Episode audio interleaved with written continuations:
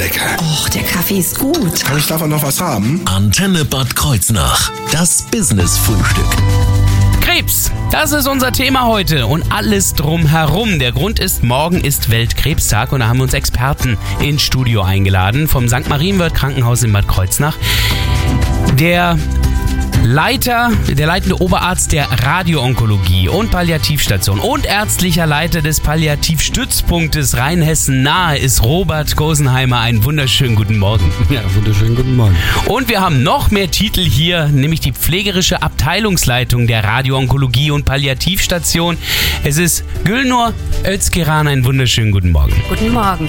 Gemeinsam werden wir uns über dieses Thema Krebs unterhalten. Vorher sollten wir natürlich gleich mal erklären, was Krebs ist. Aber bevor wir mit allem anfangen, weil das ist ja doch ein Frühstück, muss ich mich gleich mal erkundigen, was ich davon essen kann, was nicht krebserregend ist. Äh, Gibt es da irgendwas, wo Sie schon mal Unbedenklichkeit aussprechen können bei unseren Brötchen und äh, Zutaten? Also die Brötchen sind nicht zu schwarz gebacken, das heißt also sehen knusprig aus, die würde ich auch essen. Das Sehr vermutlich kein Krebs drin. Da mache ich mir schon mal keine Sorgen. Der Kaffee, glaube ich, ist auch nicht ähm, zu gefährlich. Zu gefährlich, nicht vielleicht für Herz-Kreislauf, aber jetzt für meine inneren Organe weniger. Sehr gut. Und da hier nicht geraucht wird in der Sendung, können wir starten und können das Thema behandeln. Jetzt in dieser Stunde Business-Frühstück. Einen wunderschönen guten Morgen. Das Business-Frühstück. Nur auf Antenne Bad Kreuznach.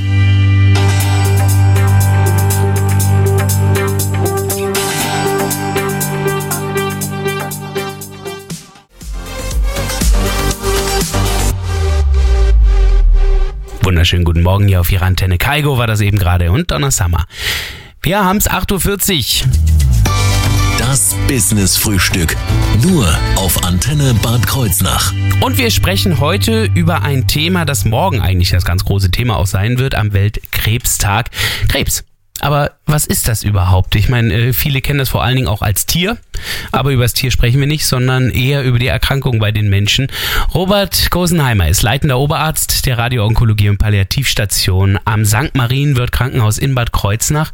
Und äh, wenn wir über Krebs sprechen, was ist das dann eigentlich? Das ist ja eine Krankheit wie mit Viren oder Bakterien, ist das ja gar nicht.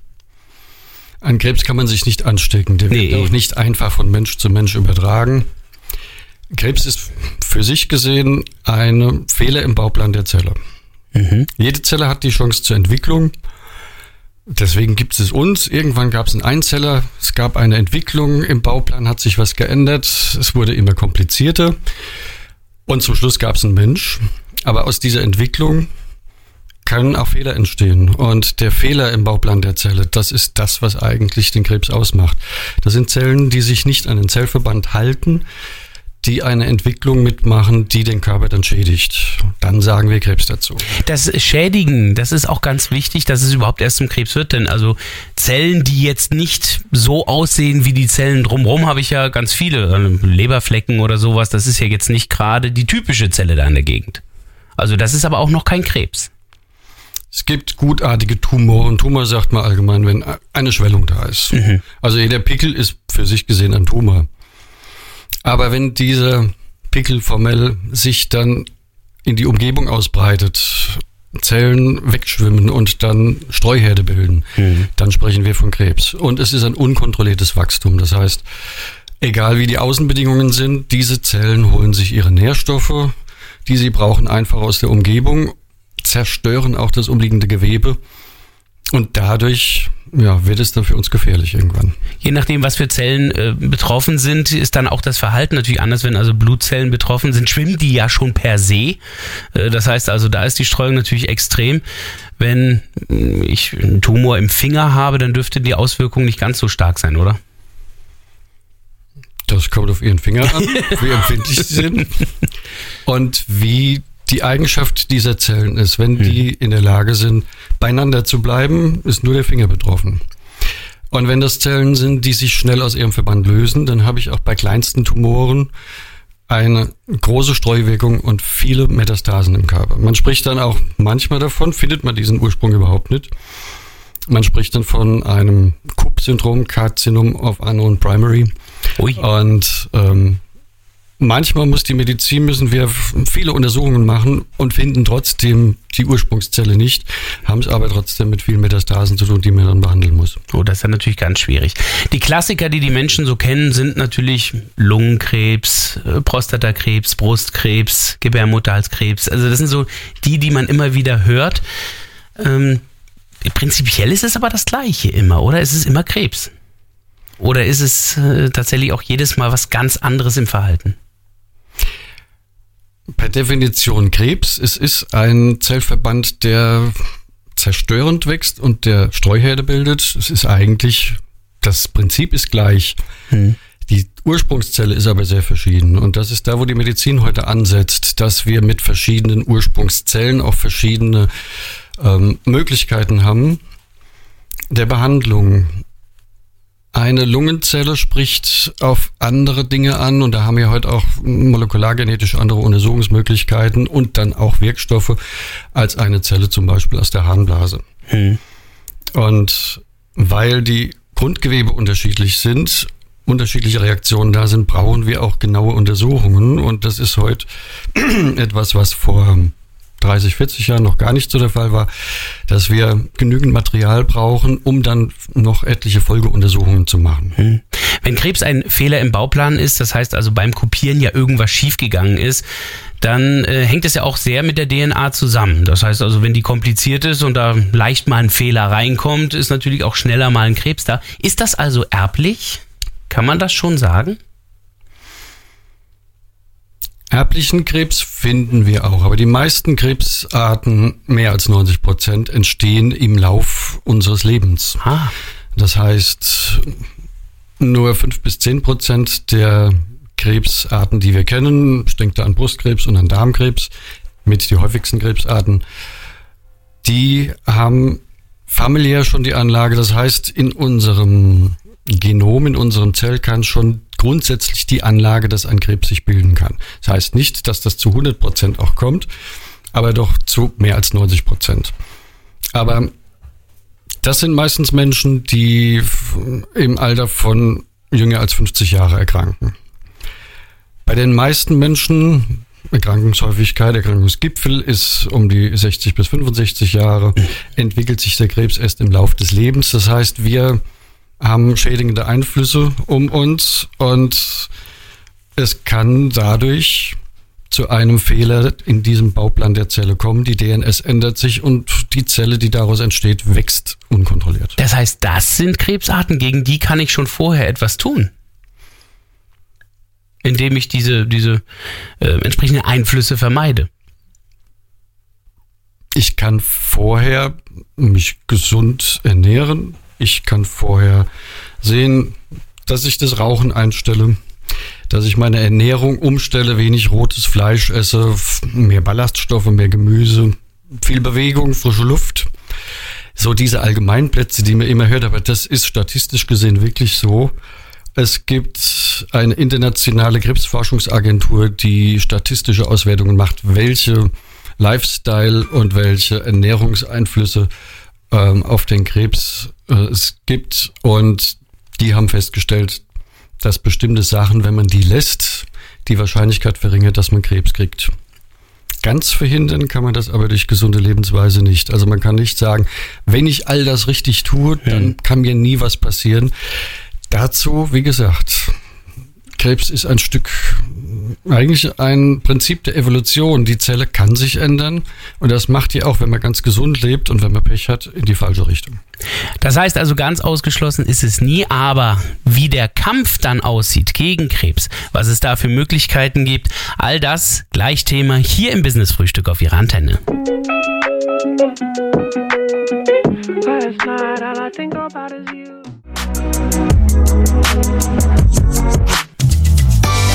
Das Business Frühstück. Nur auf Antenne Bad Kreuznach. Anlässlich des Weltkrebstages morgen sprechen wir heute über Krebs. Dazu haben wir auch den leitenden Oberarzt der Radioonkologie und Palliativstation am St. Marienwirt Krankenhaus in Bad Kreuznach zu Gast. Der ist auch ärztlicher Leiter des Palliativstützpunktes Rheinhessen nahe, Robert Kosenheimer. Wir sprachen ja eben schon darüber, was Krebs überhaupt ist, wenn ich erfahre, dass ich Krebs habe dann ist das ja erst einmal eine, ja, furchtbare Diagnose für jeden, oder? Ein, ein Schock erst einmal. Krebs ist unbehandelt eine tödliche Krankheit. Unbehandelt heißt, ich weiß, dass es Krebs ist und ich tue nichts dagegen. Mhm. Und wenn ich sage eine tödliche Krankheit, die meisten Krebsarten, die es gibt, die verkürzen das Leben erheblich. Also nach Diagnosestellung hat man dann eine Überlebenszeit von sechs Monate bis drei Jahre. Das gilt auch für Krebsarten wie Brustkrebs zum Beispiel, ähm, wo ich dann ohne Behandlung nach drei bis vier Jahren daran sterbe. Prostatakarzinome, da sieht man oft lange Verläufe, aber auch da gibt es sehr schnell laufende äh, Verläufe, schnell laufende Krebsarten. Also ein Krebs zu sagen, auch so schlimm ist es, man kann ja heute viel tun, wir können den ja heilen. Grundsätzlich stimmt das, wir können von den 500.000 Krebserkrankten im Jahr etwa 50 Prozent heilen, aber weil wir die oft früh erkennen, weil wir die im kleinen Stadium haben, wo noch keine Streuherde da sind, da habe ich dann noch die Chance. Aber 50 Prozent ist nur die Hälfte. Also Sie sprachen eben schon, wenn immer wieder Metastasen auftauchen und Sie suchen diese eine Zelle, die dafür sorgt, dass die überhaupt reinkommen. Das ist ja nahezu chancenlos. Wenn Sie allerdings tatsächlich von vornherein schon wissen, hier entsteht gerade etwas und Sie kennen dieses Zentrum, weil Sie es gerade in der Früherkennung finden, hilft das doch enorm bei Ihrer Arbeit, oder? Ein Krebs, der nicht gestreut hat, den kann ich entfernen durch Operation oder eine Kombination aus Chemotherapie, Strahlentherapie und Operation und Nachbehandlung. Es geht darum, alle diese veränderten Zellen aus dem Körper zu entfernen, wegzukriegen. Also sind Vorsorgeuntersuchungen eigentlich fast unerlässlich dann erwische ich das im kleinsten Stadium und kann es noch packen. Mhm. Sobald es im Körper schon verteilt ist, ist eine Heilung praktisch nicht mehr möglich. Jetzt würde ich normalerweise sagen, okay, dann so früh wie möglich zur Vorsorgeuntersuchung. Trotzdem wird da gesagt, naja, ab einem gewissen Alter. Äh, dafür gibt es auch einen guten Grund. Die Wahrscheinlichkeit, Krebs zu kriegen vor dem 50. Lebensjahr ist relativ gering. Ah ja. Und wir haben deswegen auch ab 50 die Krebsvorsorgeprogramme intensiviert. Mhm. Bei Frauen ist das schon viel früher, weil wir wissen, dass ein Brustkrebs sich längere Zeit vorher schon entwickeln kann. Für Frauen gibt es ab 30 Jahre die jährliche Brusthauptuntersuchung. Frauen sollen lernen, auch selber die Brust abzutasten, um kleine Knötchen zu finden. Es gibt für Gebärmutterhalskrebs ab 35 Jahre die Screening-Untersuchung für Frauen. Mhm. Und neben dem allgemeinen Gesundheitscheck-up gibt es für Männer ab 45 und für Frauen ab dem 35. Lebensjahr ähm, auch die Hautkrebsuntersuchungen. Damit erreichen wir, dass wir kleine Stadien in in der Entstehung praktisch schon erwischen und schon gleich entfernen können. Wie sieht dann die Therapie aus? Also das heißt, was, was machen Sie dann, wenn Sie einen Krebs entdeckt haben? Erstmal machen wir Ausbreitungsdiagnostik. Krebs entdeckt heißt, ich habe einen, einen Verdacht. Ich muss eine Zellprobe entnehmen und muss eine Ausbreitungsdiagnostik machen. Das heißt Röntgen, Ultraschall,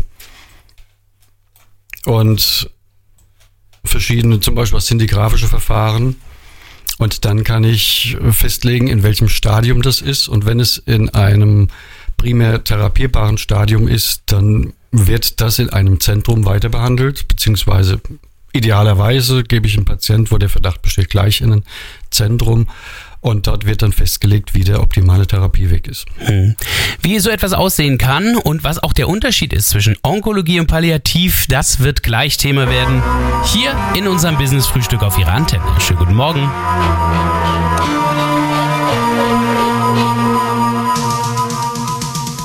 Guten Morgen auf Ihrer Antenne. Heute beim Business-Frühstück. Das Business Frühstück. Nur auf Antenne Bad Kreuznach. Wir sind noch bei der Krebsdiagnose. Robert Gosenheimer ist leitender Oberarzt der Radio-Onkologie und Palliativstation am St. Marienwirt Krankenhaus in Bad Kreuznach.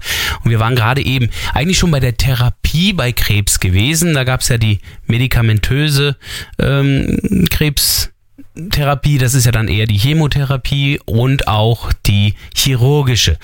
Wobei, wenn es dann schwieriger wird und ähm, irgendwann die Grenzen erreicht sind, wann ist der Punkt, an dem man dann sagt, nee, jetzt, jetzt geht's eigentlich nicht mehr. Da können wir nicht mehr weiter therapieren. Primär versuchen wir ja durch, wie gesagt, Operation, Bestrahlung, lokalisierte Tumore früh zu erwischen und dann zu entfernen.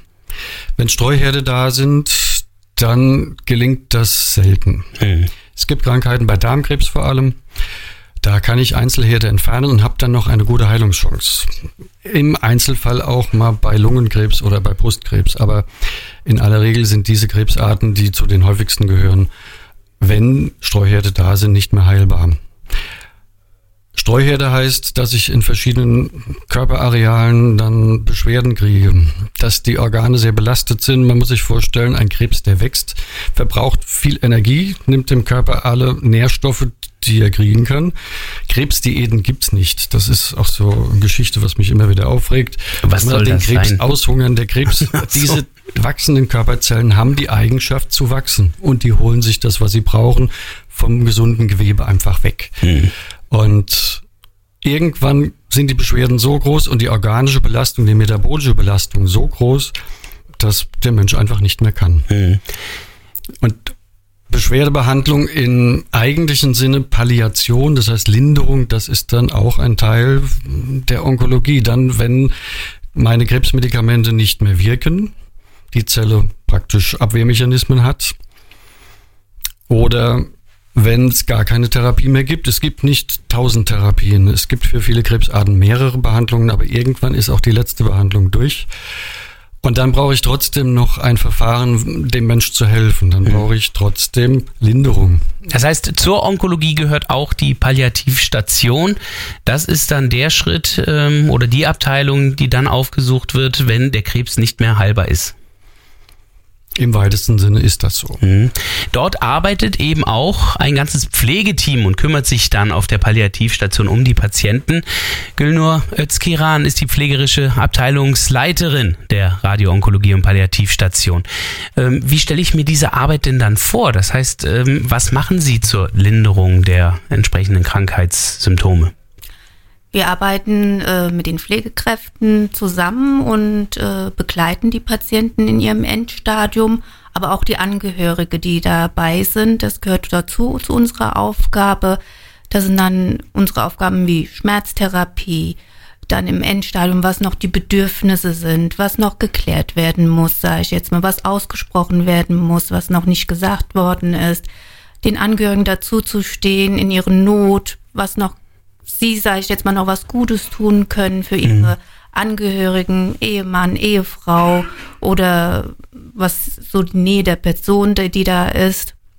Und da stehen wir mit Rat und Tat zur Seite und tun sehr viele auch Gespräche führen mhm. in der Situation. Heißt aber auch, dass Sie bei den meisten Patienten, die Sie haben, ja wissen, dass da der Tod näher kommt und dass diese Patienten sterben werden. Das heißt, es ist sicherlich auch kein einfaches Arbeiten, oder? Ist es nicht. Das ist eine große Belastung, auch für jeden Einzelnen, die wir dort arbeiten. Aber auch ist es eine Herzenssache. Also es kann nicht jeder tun. Ne? Also da muss man schon äh, psychisch und physisch auch sehr belastbar sein. Aber es ist was Besonderes, auf der Abteilung zu arbeiten, weil wir arbeiten auch in einem multiprofessionellen Team. Mhm, wer arbeitet da alles? Das sind ja nicht nur Pflegekräfte. Berufsgruppen, das sind ja. wir als Pflegepersonal mit den Ärzten, mit äh, Sozialarbeitern, Seelsorge, ehrenamtliche Hospizhelfer. Seit neuestem haben wir auch Kunsttherapie, äh, Musiktherapie, Psychoonkologe. Also das ist so ein großes Team, was wir, sag ich mal, im Endstadium für den Menschen, der da noch eine gewisse Zeit am Leben hat, noch was Gutes tun können. Und das äh, macht das Besondere an dem Arbeiten. Das heißt also, auch da steht eigentlich nicht der Tod im Vordergrund, sondern das Leben, nämlich äh, die letzten Tage, Wochen des Lebens. Auf jeden Fall, die Qualität. Auf jeden mhm. Fall, Lebensqualität. ein wunderschönes Anliegen auf jeden Fall an dieser Stelle. Ähm, sind es vor allem ältere Menschen, die da bei Ihnen sind oder gibt es da auch jüngere? Überwiegend ältere, was wir aber so in letzter Zeit wahrnehmen und beobachten, dass auch sehr jüngere Menschen zu uns kommen, leider im fortgeschrittenen Stadium. Und das macht mit uns natürlich als Team auch was aus. Mhm. Ja, das kann ich mir vorstellen. Die, das Arbeiten macht das natürlich noch schwieriger, oder? Also Fall. das Seelische. Ähm, wie kommt das? Gibt es da eine Erklärung, ähm, wieso immer jüngere Menschen jetzt inzwischen auch dann auf Palliativstationen sind, Herr Gorsenheimer? Jüngere Menschen sind schon immer auch erkrankt. Also das hat jetzt, denke ich, eher was damit zu tun, dass äh, durch die Fachspezialisierung der Zentren und die Einzugsgebiete, die wir haben, auch jüngere Menschen zu uns kommen. Früher war das eher konzentriert auf Universitätskliniken. Mhm. Und ich sag mal auch, mit Stolz, das ist auch ein gewisser Ruf und eine gewisse Qualität. Wir sind zertifiziertes onkologisches Schwerpunktkrankenhaus. Wir haben ein Darmzentrum und Brustkrebszentrum am Haus und ähm, auch die Palliativstation hat einen einen Ruf sich in den letzten zwölf Jahren erworben, der doch über Kreuz nach weit hinausgeht was es zusätzlich noch an Hilfsangeboten gibt und wie Sie Kontakt aufnehmen können, das wird gleich Thema sein. In wenigen Minuten hier im Business Frühstück.